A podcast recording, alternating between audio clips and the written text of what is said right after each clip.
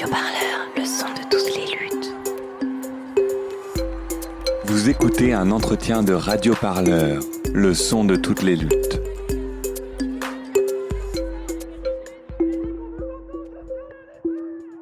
Radio Parleur a pour habitude de demander à ses invités euh, quels sont leurs premiers souvenirs euh, de lutte.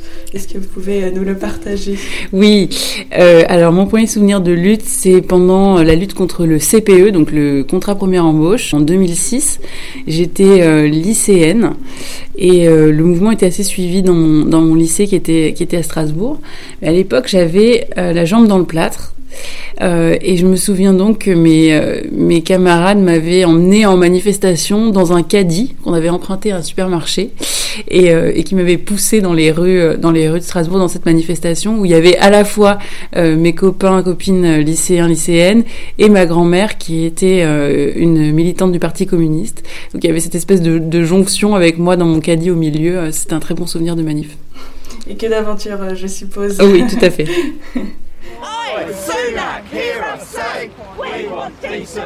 Un grand mouvement de grève a lieu au Royaume-Uni depuis décembre 2022.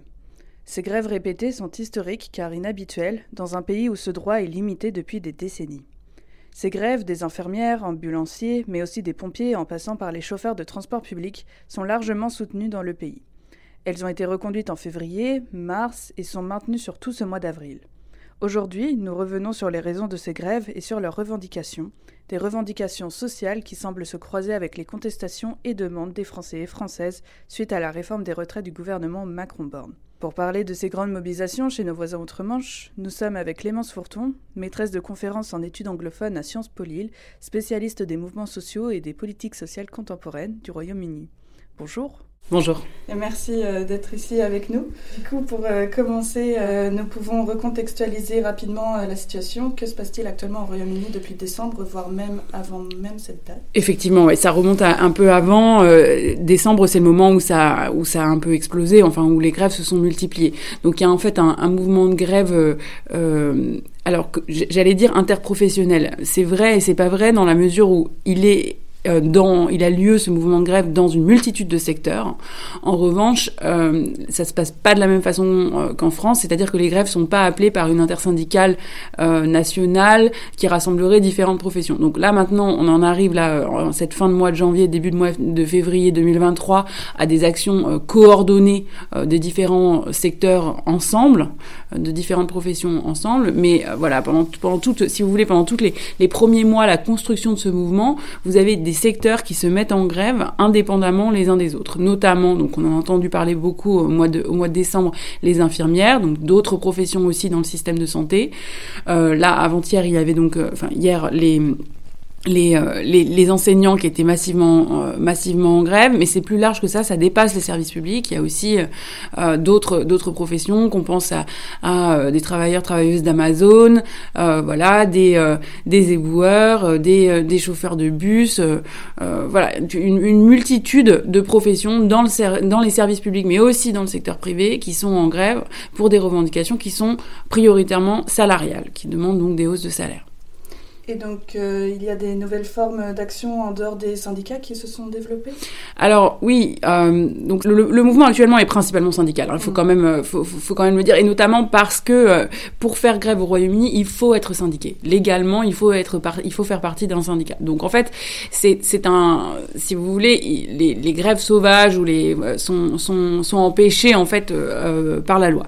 Il y a tout de même effectivement d'autres manières de d'autres d'autres formes de mobilisation auxquelles on, assiste. Il y a eu notamment euh, euh, à la fin de l'année 2022, euh, à partir entre l'été et la fin de l'année 2022, ce mouvement qui s'appelle Don't Pay UK, qui s'était organisé autour de la question de la hausse des prix de l'énergie, la hausse des factures d'électricité et de gaz.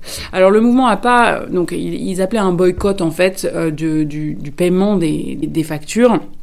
Il n'a pas été euh, euh, au terme de, sa menace. Il n'y a pas voilà, il n'y a pas un défaut de paiement euh, massif comme ça avait été annoncé. En revanche, ce, mouvement, il a popularisé, il a publicisé la question du prix du prix des factures d'électricité et je pense qu'il a joué un rôle dans la mise en place d'aides d'État pour le paiement de ces factures. Donc voilà, ça c'est une autre des formes d'action. Et puis il y a la question de quel relais politique donc au sein des partis politiques, euh, ce qui peut euh, qui peut être mis en place. Alors on n'a pas un relais politique justement, ça n'existe pas actuellement au sein du parti travailliste, hein, qui est donc la gauche britannique, ne, manifeste pas un soutien euh, particulièrement fort ou particulièrement euh, euh, particulièrement important euh, au, au, mouvement de grève. En revanche, il y a une forme de coordination euh, des syndicats, mais aussi de certains membres individuellement du Parti travailliste, de certains députés du Parti travailliste, qui s'organisent dans un,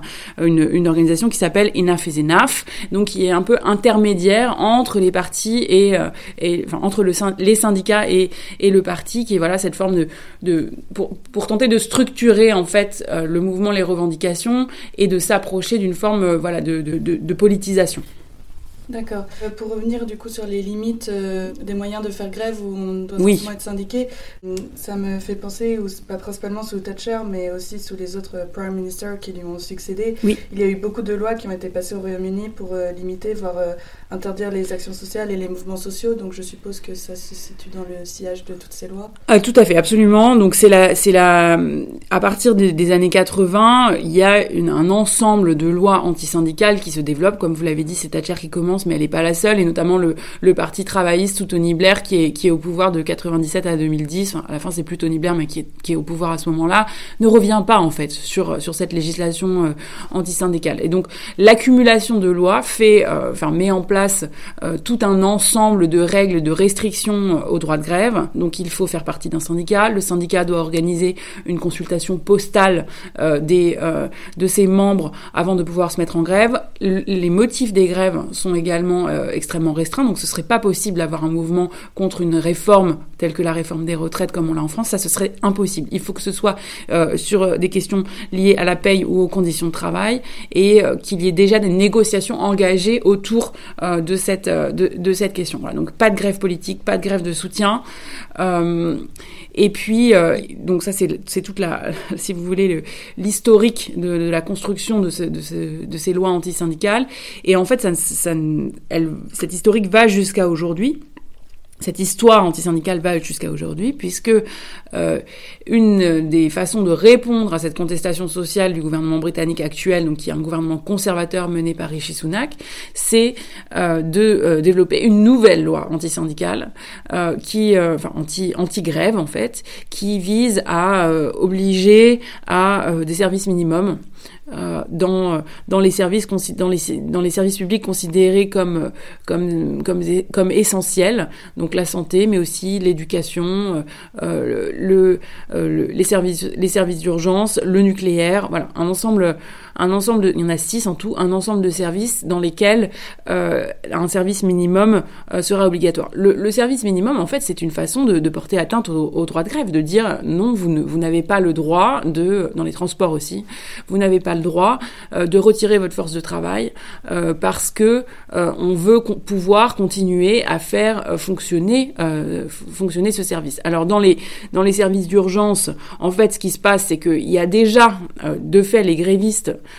euh, se, se, débrouillent pour mettre en place. On le voit d'ailleurs dans les grèves, euh, dans les grèves des systèmes de santé en France aussi. Vous avez souvent des, vous voyez les gens qui portent des brassards. Je suis en grève mais je bosse. Donc en fait, il y a cette cette forme de, de, de, de service minimum. Elle est assurée par les grévistes dont le but n'est pas de laisser mourir les gens euh, aux urgences.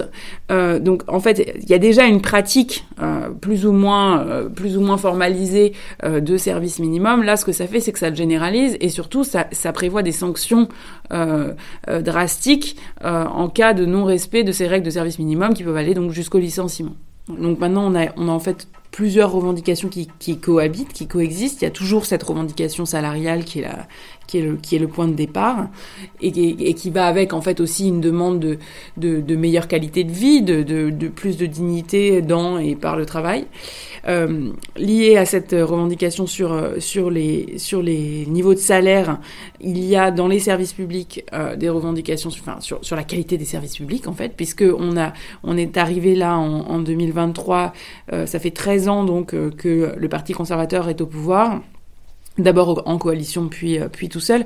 Et en fait il a entre entre 2010 et 2000 et 2020 en fait jusqu'au Covid une, une politique d'austérité a été mise en place. Donc ça veut dire une politique de de réduction de la dépense publique et de de, de sous-investissement dans, dans, dans les services publics. Et donc la question en fait de la des, de la paye des euh, des travailleurs des services publics et euh, la question de la qualité des services publics elle est intrinsèquement liée puisque c'est aussi en fonction la, la question du niveau de paye joue sur est-ce que les gens ont, est-ce que ces métiers sont attractifs, est-ce que les gens ont envie de travailler, est-ce qu'on a assez d'infirmières, assez d'enseignants, assez de voilà de, euh, de, de personnel. Donc, donc en fait, la question salariale se, se mélange et s'ajoute euh, et se combine à celle de la qualité des services publics. Plus maintenant donc cette troisième revendication qui est celle de, de, de, de défense du droit de grève par la grève en fait. C'est ce qui fait que ces nouveaux mouvements sociaux au Royaume-Uni sont particuliers par rapport aux précédents euh, oui, alors en fait, je, moi, je, je, je pense qu'il y a dans le, dans le mouvement actuel une, une forme de, euh, de réactualisation de la question de l'austérité. C'est-à-dire que euh, au moment où, les mesures d'austérité ont été annoncées en 2010-2011, il y a eu une contestation à ce moment-là. Et en fait, puis la, contestation s'est assez. En fait, il n'y a pas eu de, il n'y a pas eu d'infléchissement de, de, de, de, de la politique d'austérité. Là, elle, elle réapparaît en fait via la question salariale. Euh, on peut voir derrière cette, cette, revendication salariale, je pense, une, quelque chose de plus général qui est euh, aussi une forme de défense des services publics et de l'État social. Voilà. Très bien. Et donc c'est hum, là-dessus où on pourrait faire une similarité euh, avec la France, où de même on a des euh, revendications salariales, particulièrement à cause de l'inflation? Oui, euh, tout à fait. Alors le, cette... Euh, cette, si vous voulez, cette portée euh, politique, en tout cas, qui dépasse la question juste du, la question du, du, salaire, donc sur la qualité des services publics, sur le, sur l'investissement dans l'État social, le maintien de, d'un modèle social aussi. Euh, effectivement, sur ce point-là, il y a une forme de, de similarité avec, euh, avec la, avec les, le mouvement social français actuel, c'est-à-dire que les retraites, pour moi, la, la question de la réforme des retraites, alors elle est en elle-même considérée comme injuste et considérée comme une raison suffisante de se mobiliser, mais derrière, si on lit les, si on lit les productions euh, militantes des, enfin des AG, des syndicats, il y a aussi derrière une revendication plus large sur, voilà, sur, sur cette question de du niveau de de protection sociale qu'on peut attendre d'un État, sur euh, euh, qu'est-ce qu'une vie digne, est-ce qu'une vie à 1000 euros par mois, c'est une vie digne, etc. Donc en fait, euh, cette euh, la question des retraites, c'est aussi un point d'entrée sur des revendications plus larges qui sont, à mon avis, de deux ordres sur euh, cette question des inégalités sociales et la question de la qualité des services publics. Ça ne veut pas dire que ça veut pas dire que, que toutes les personnes qui s'opposent à la réforme des retraites sont des révolutionnaires en, en, en, en, puissance, mais enfin, il y a quand même cette cette cette, cette potentialité, si vous voulez, de, cette portée euh, plus générale qui dépasse la réforme des retraites. Et, effectivement, de ce point de vue-là, on peut faire un parallèle avec la question euh, salariale, qui est aussi un point d'entrée pour demander plus généralement des meilleures conditions de vie et, des, et une meilleure qualité de service public. Pour revenir sur euh, ce parallèle entre la situation au Royaume-Uni et la France et aussi sur euh, euh, les services hospitaliers, au Royaume-Uni, plusieurs infirmières ont témoigné de leur situation de travail, à quel point c'était difficile de réaliser leur mission au quotidien et qu'elles étaient en stress permanent. Euh, elle parle, et il parle d'une surcharge du travail et d'un manque de moyens. Est-ce que cette crise hospitalière au Royaume-Uni est donc similaire à la, euh, à la crise hospitalière aussi en France, à la situation en France, où il y a certains éléments de cette crise qui sont quand même propres au Royaume-Uni? Elles sont effectivement assez similaires. Vous l'avez, vous l'avez très bien décrit. Euh, c'est c'est euh, lié à un, manque d'investissement, enfin tout, tout, simplement. Euh, alors quand on dit, euh, donc par exemple, il y a dans les deux pays, il y, a, il, y a, eu des fermetures de lits. Quand on dit fermeture de lits, donc il y a effectivement à la fois une question matérielle, d'espace, d'équipement, qui sont déjà des questions de ressources et de moyens, mais il y a aussi la question du personnel qui va avec, puisqu'un lit sans personne pour pour, pour s'occuper du patient, de la patiente qui est dedans, voilà, ça, ça, ça, ça ne soigne, le lit seul ne soigne pas en lui-même, c'est ça que je veux dire. Donc euh, il y a ces, questions euh, convergentes de, euh, de manque de moyens et de manque de personnel. Et il y a un, autre facteur qui est commun, c'est que pendant la crise Covid, dans les deux pays, il y a eu une forme de reconnaissance massive vis-à-vis des soignants, qui s'est exprimée à la fois de la part de la population, mais aussi de la classe politique. On a vu Boris Johnson, Emmanuel Macron encourager, féliciter les soignants, applaudir, voilà. Donc en fait, le décalage entre cette reconnaissance accrue, euh, manifeste, politique pendant la crise et la réalité des conditions de vie et de travail des soignants à l'issue de la crise, euh, elle, est, insupportable en fait. Et elle, euh, elle, nourrit, la colère des soignants, soignantes, qui l'expriment par des slogans du type les applaudissements ne payent pas les factures. Voilà, donc il y a dans les deux cas cet écart entre euh, ce qu'en sociologie du travail on appellerait la, reconnaissance pour les missions, le travail effectué, et la, redistribution, c'est-à-dire les questions matérielles effectives euh, qui, en fait sont inséparables de, des conditions d'exercice euh, de, des métiers. D'accord. Et euh, justement, du coup, ce décalage entre, euh, entre les discours et euh, les actions politiques, ça expliquerait aussi pourquoi est-ce que les mouvements de grève sont autant soutenus au Royaume-Uni ou encore pourquoi est-ce que une majorité de la population, il y aurait 85% de la population britannique qui affirme que le gouvernement gère mal le service hospitalier public? Donc ça expliquerait tout ce soutien. Oui, vous avez raison. Euh, il y a effectivement euh, donc ces grèves sont, sont populaires, notamment euh, les grèves dans le dans le dans le service dans le service hospitalier.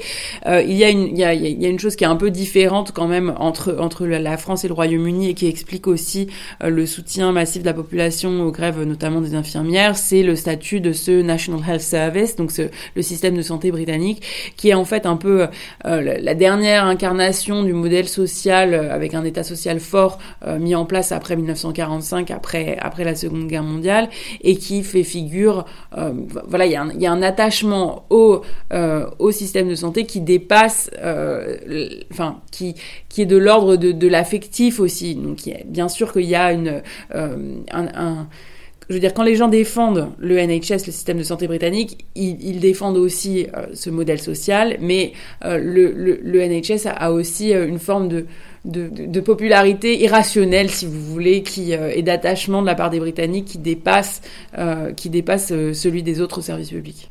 C'est intéressant de voir cette popularité parce qu'on peut aussi voir que les, les actions publiques sont de plus en plus investies par des services privés au Royaume-Uni. comme vous en parlez dans votre livre Le Royaume-Uni, un pays en crise, il existe de plus en plus de services contrats euh, particulièrement dans le milieu euh, hospitalier. Euh, peut-être dans un premier temps, vous pouvez nous, expliquer pardon, en quoi consiste exactement ce type de service? En fait, il y a eu une forme d'externalisation de certains services hospitaliers. Donc ça commence à nouveau dans les années 80 sous Thatcher. Vous allez avoir le nettoyage, par exemple, qui va être qui va être externalisé, qui va être confié à des entreprises à des entreprises privées. Et puis petit à petit, ça a grignoté le ça a empiété sur les, sur, le, sur les questions médicales. Donc vous allez avoir des cliniques, euh, sur des, des, cliniques privées, euh, voilà, sur, sur des, et notamment sur des types d'opérations en particulier, en fait, euh, sur la cataracte, des choses comme ça. Voilà, des types d'actes médicaux en particulier. Bon, ça c'est un des mécanismes d'une forme de, de privatisation au sein du système de santé. L'autre étant, étant plus technique, mais en gros il y a des appels d'offres qui sont qui sont en permanence réalisés sur tous les, euh, sur tous les services, sur tous les achats de matériel au sein du système de santé. Voilà, donc ça c'est une des façons dont c'est la façon si vous voulez, c'est trop fort de dire qu'il y a privatisation du, du système de santé, c'est-à-dire qu'il n'est pas vendu du jour au lendemain comme ont pu l'être certains services publics, notamment l'énergie, notamment notamment les, le rail. En revanche, il y a, y a des infiltrations, si vous voulez, des mécanismes de marché et l'externalisation de certains de certaines fonctions, de certains services du système de santé. Bon, ça, c'est des mécanismes qui sont dénoncés par les, euh, par les, par, les mobilisations euh, de défense du système de santé depuis longtemps. Là, c'est un peu, là, c'est un peu différent. C'est-à-dire que, euh, je veux dire, pour s'opposer, il y a des gens qui s'opposeraient pas à la privatisation du système de santé, qui veulent juste que le système de santé fonctionne. Euh, voilà, donc c'est un peu différent. Et là, on est sur une, euh, sur quelque chose. Quand je vous dis que, que les Britanniques sont attachés au système de santé, euh, c'est plus général que juste euh, la frange militante qui s'oppose à à ces mécanismes de marché. Je vois. Et est-ce que vous pensez, Clémence, que ce système euh, d'infiltration des, euh, des, mécanismes du privé pourrait également arriver en France si ce n'est pas déjà en train d'arriver oui, tout à fait. On, on le voit à enfin, dans, la santé, mais dans d'autres services publics aussi. Ça peut se manifester euh, par donc à nouveau, c'est pas forcément toujours juste la vente d'un service public euh, dans, son ensemble, même si ça a été fait, même si c'est discuté pour la SNCF, pour la Poste. Enfin voilà, ce sont des, des, choses qui sont euh, qui, qui, arrivent. Mais plus généralement, vous avez aussi cette, on le voit à l'université, euh, le, le, le, les questions, si vous voulez, cette gestion un peu managériale avec des objectifs chiffrés, des classements internationaux, voilà, de, des objectifs de rentabilité, combien de publications, combien de publications cette année, combien de publications au cours des dix dernières années. Voilà, cet ensemble de mécanismes euh, de, gestion par objectif aussi, ça fait partie de ce que j'appelle euh, ces mécanismes de marché, ces mécanismes du privé, et, qu'on constate effectivement, dont on constate qu'ils infiltrent les services publics. Hmm. Donc, euh, grosso modo, on fait plus de bureaucratie pour moins d'aide sociale, si je dois résumer plus ou moins. Oui, si vous voulez, avec la, avec le, le, paradoxe que euh, le, les mécanismes du privé sont censés réduire la bureaucratie. On dit souvent que la gestion des services publics par euh, l'État euh, extrêmement bureaucratique et que le privé serait une manière de, de simplifier ces mécanismes-là. Donc en fait, vous avez une autre forme de gestion qu'on appelle donc la, nouvelle gestion publique ou la nouvelle gestion managériale qui, qui, se, qui, qui tout en qui remplace la bureaucratie d'État par un, ensemble d'autres mécanismes et de, de fonctionnement qui sont tout aussi, euh, tout aussi lourd et, tout aussi euh, euh, empêchant, faute d'un meilleur mot, dans, pour, pour, pour les travailleurs et travailleuses, et les usagers d'ailleurs. D'accord. Que dire des prochaines grèves programmées en février et en mars? Par exemple, le 6 février, il y aura la grève des infirmières du Royal College. Le 16 février, le service social et de santé spécifiquement en Irlande du Nord aussi se, se tiendra en place. Et rien qu'hier aussi, il y a eu une grosse grève générale au Royaume-Uni. Euh, hier, nous étions donc le 1er février. Oui. Euh, donc le mouvement de grève se poursuit. Euh, dans cette, euh, cette espèce de stratégie de relais, c'est-à-dire que donc hier vous aviez cette journée, euh, je dirais pas de grève générale, mais de, on avait 500 000 personnes en grève au Royaume-Uni avec coordination des, des, différents syndicats et des différents secteurs pour faire masse. dans les dans les dans les jours et les semaines qui viennent, on est plutôt de nouveau sur une stratégie de relais où un, un syndicat, un secteur va se mettre en grève, parfois plusieurs dans de, de, le même jour, qui ce qui revient à occuper en fait l'espace médiatique et, et avoir une une, forme d'actualité permanente de la lutte. Donc c'est aussi une, c'est une autre, c'est une autre façon, une autre, une autre stratégie, disons, qui, qui s'explique aussi par, par la structuration du, du champ euh, syndical euh, britannique. Mais voilà, c'est aussi une, une, une, une stratégie euh, différente. Et puis, en parallèle de ça, il y a une multitude de conflits locaux dans le secteur privé. donc dans une entreprise, voilà, une compagnie de bus dans une ville qui continue et dont, un certain nombre ont été d'ailleurs euh, euh, victorieuses en fait. Ces, conflits se sont, se sont soldés par euh, des, offres, par des propositions de, hausse des salaires qui ont été acceptées par les, par les syndicats et les travailleurs travailleuses.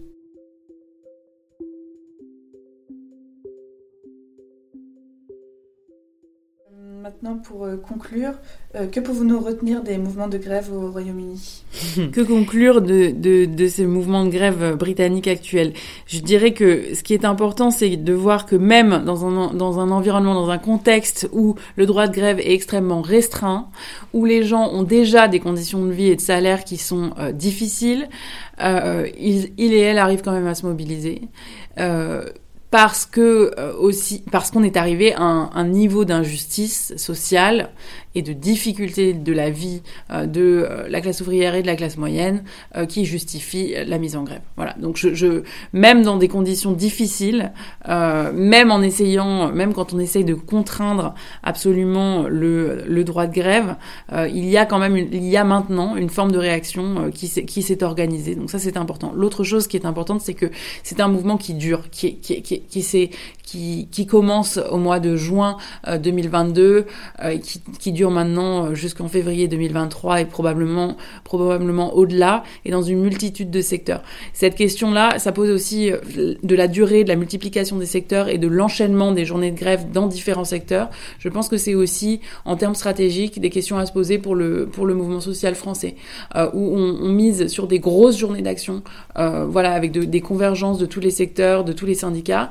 C'est une stratégie qui, s'entend tout à fait, hein, mais il y a aussi des formes, voilà, de d'emprunt de d'emprunts stratégiques qui peuvent qui peuvent être développés euh, quand on, fait ce type de comparaison internationale. D'accord. Et donc la France risque aussi de de suivre le même chemin euh, avec euh, les grèves contre la réforme des retraites, euh, faire des grèves sur le long terme, des mobilisations forte sur le long terme. Alors vous dites risque, peut-être euh, qu'elle oui. va. euh, oui, en tout cas, enfin, on est, on est, on est au, pour le moment des retraites, euh, de mon point de vue, qui est aussi celui d'une syndicaliste, on est, on est au début d'un mouvement qui est fort. Euh, ça se voit par la, la, la, masse de personnes qui, qui se mobilisent. Et puis il y a, euh, si on, si on écoute dans les, dans les AG, dans les, les, les prises de parole militantes, il y a le sentiment qu'on peut gagner, en fait, que cette euh, que cette que, que l'opposition à cette réforme, elle, elle, elle a la possibilité euh, d'aboutir et de regagner du terrain euh, sur, sur, sur cette question des, des acquis ou les syndicalistes souvent des conquis sociaux euh, sur, le, sur ce terrain sur lequel on a plutôt reculé euh, ces dernières années. Et ce sentiment de pouvoir gagner existe aussi au Royaume-Uni, sachant que certains syndicats dans le secteur privé, comme vous l'avez dit tantôt, euh, ont réussi bah, avoir, à, avoir, des hausses de salaire. Absolument, vous avez tout à fait raison. Euh, il y, a, y a un effet d'entraînement hein, dans, cette, dans, dans ce mouvement qui dure. Euh, c'est ça aussi le relais. C'est pas seulement euh, l'un après l'autre, c'est aussi l'un avec l'autre. On passe, on passe, on passe le bâton.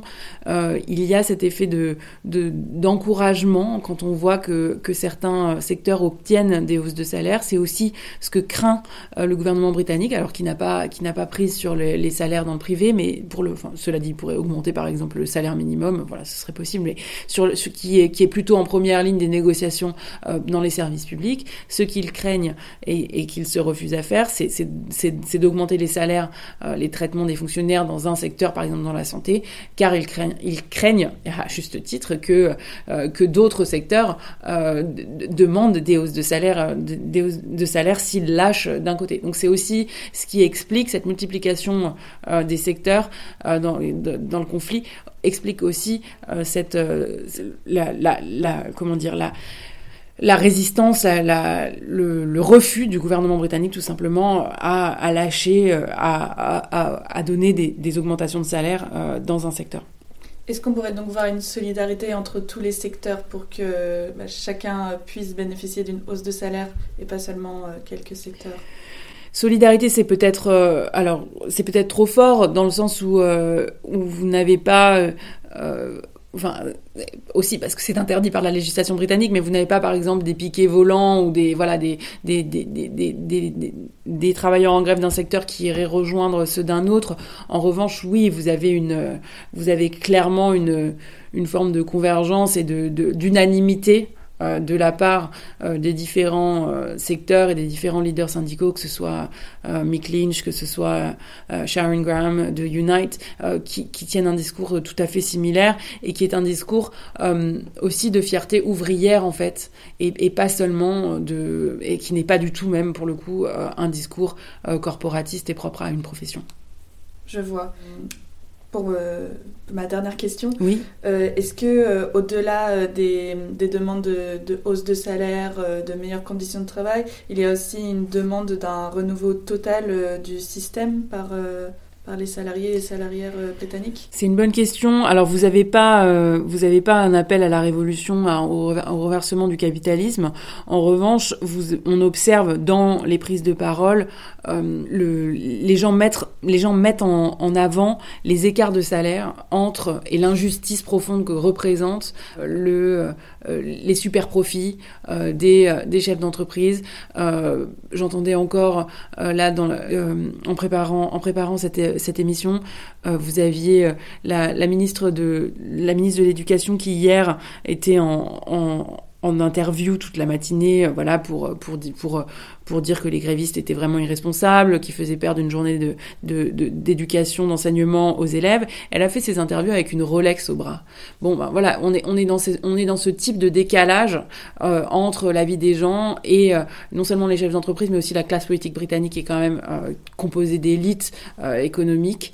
voilà, et, et ça, cet écart qui est propre au système capitaliste, il est euh, mis en avant, il est dénoncé par, euh, euh, par les grévistes, par les syndicalistes, sans toutefois, néanmoins, j'insiste parce que je pense que c'est aussi, ça peut aussi être une erreur de lecture de dire que la révolution est à nos portes. Peut-être qu'elle l'est, je, n'en sais rien, aux portes britanniques. Je, je n'en sais rien, mais en tout cas, moi, j'ai pas noté une, l'articulation d'un, discours révolutionnaire. En revanche, oui, c'est sûr que cette injustice propre au capitalisme, elle est dénoncée. Et elle passe plus du tout. Non, ouais, tout à fait. D'accord. Euh, merci beaucoup d'avoir été euh, avec nous euh, pour parler de la situation actuelle au Royaume-Uni et aussi en France qui sont assez similaires. Avec plaisir. Merci à vous.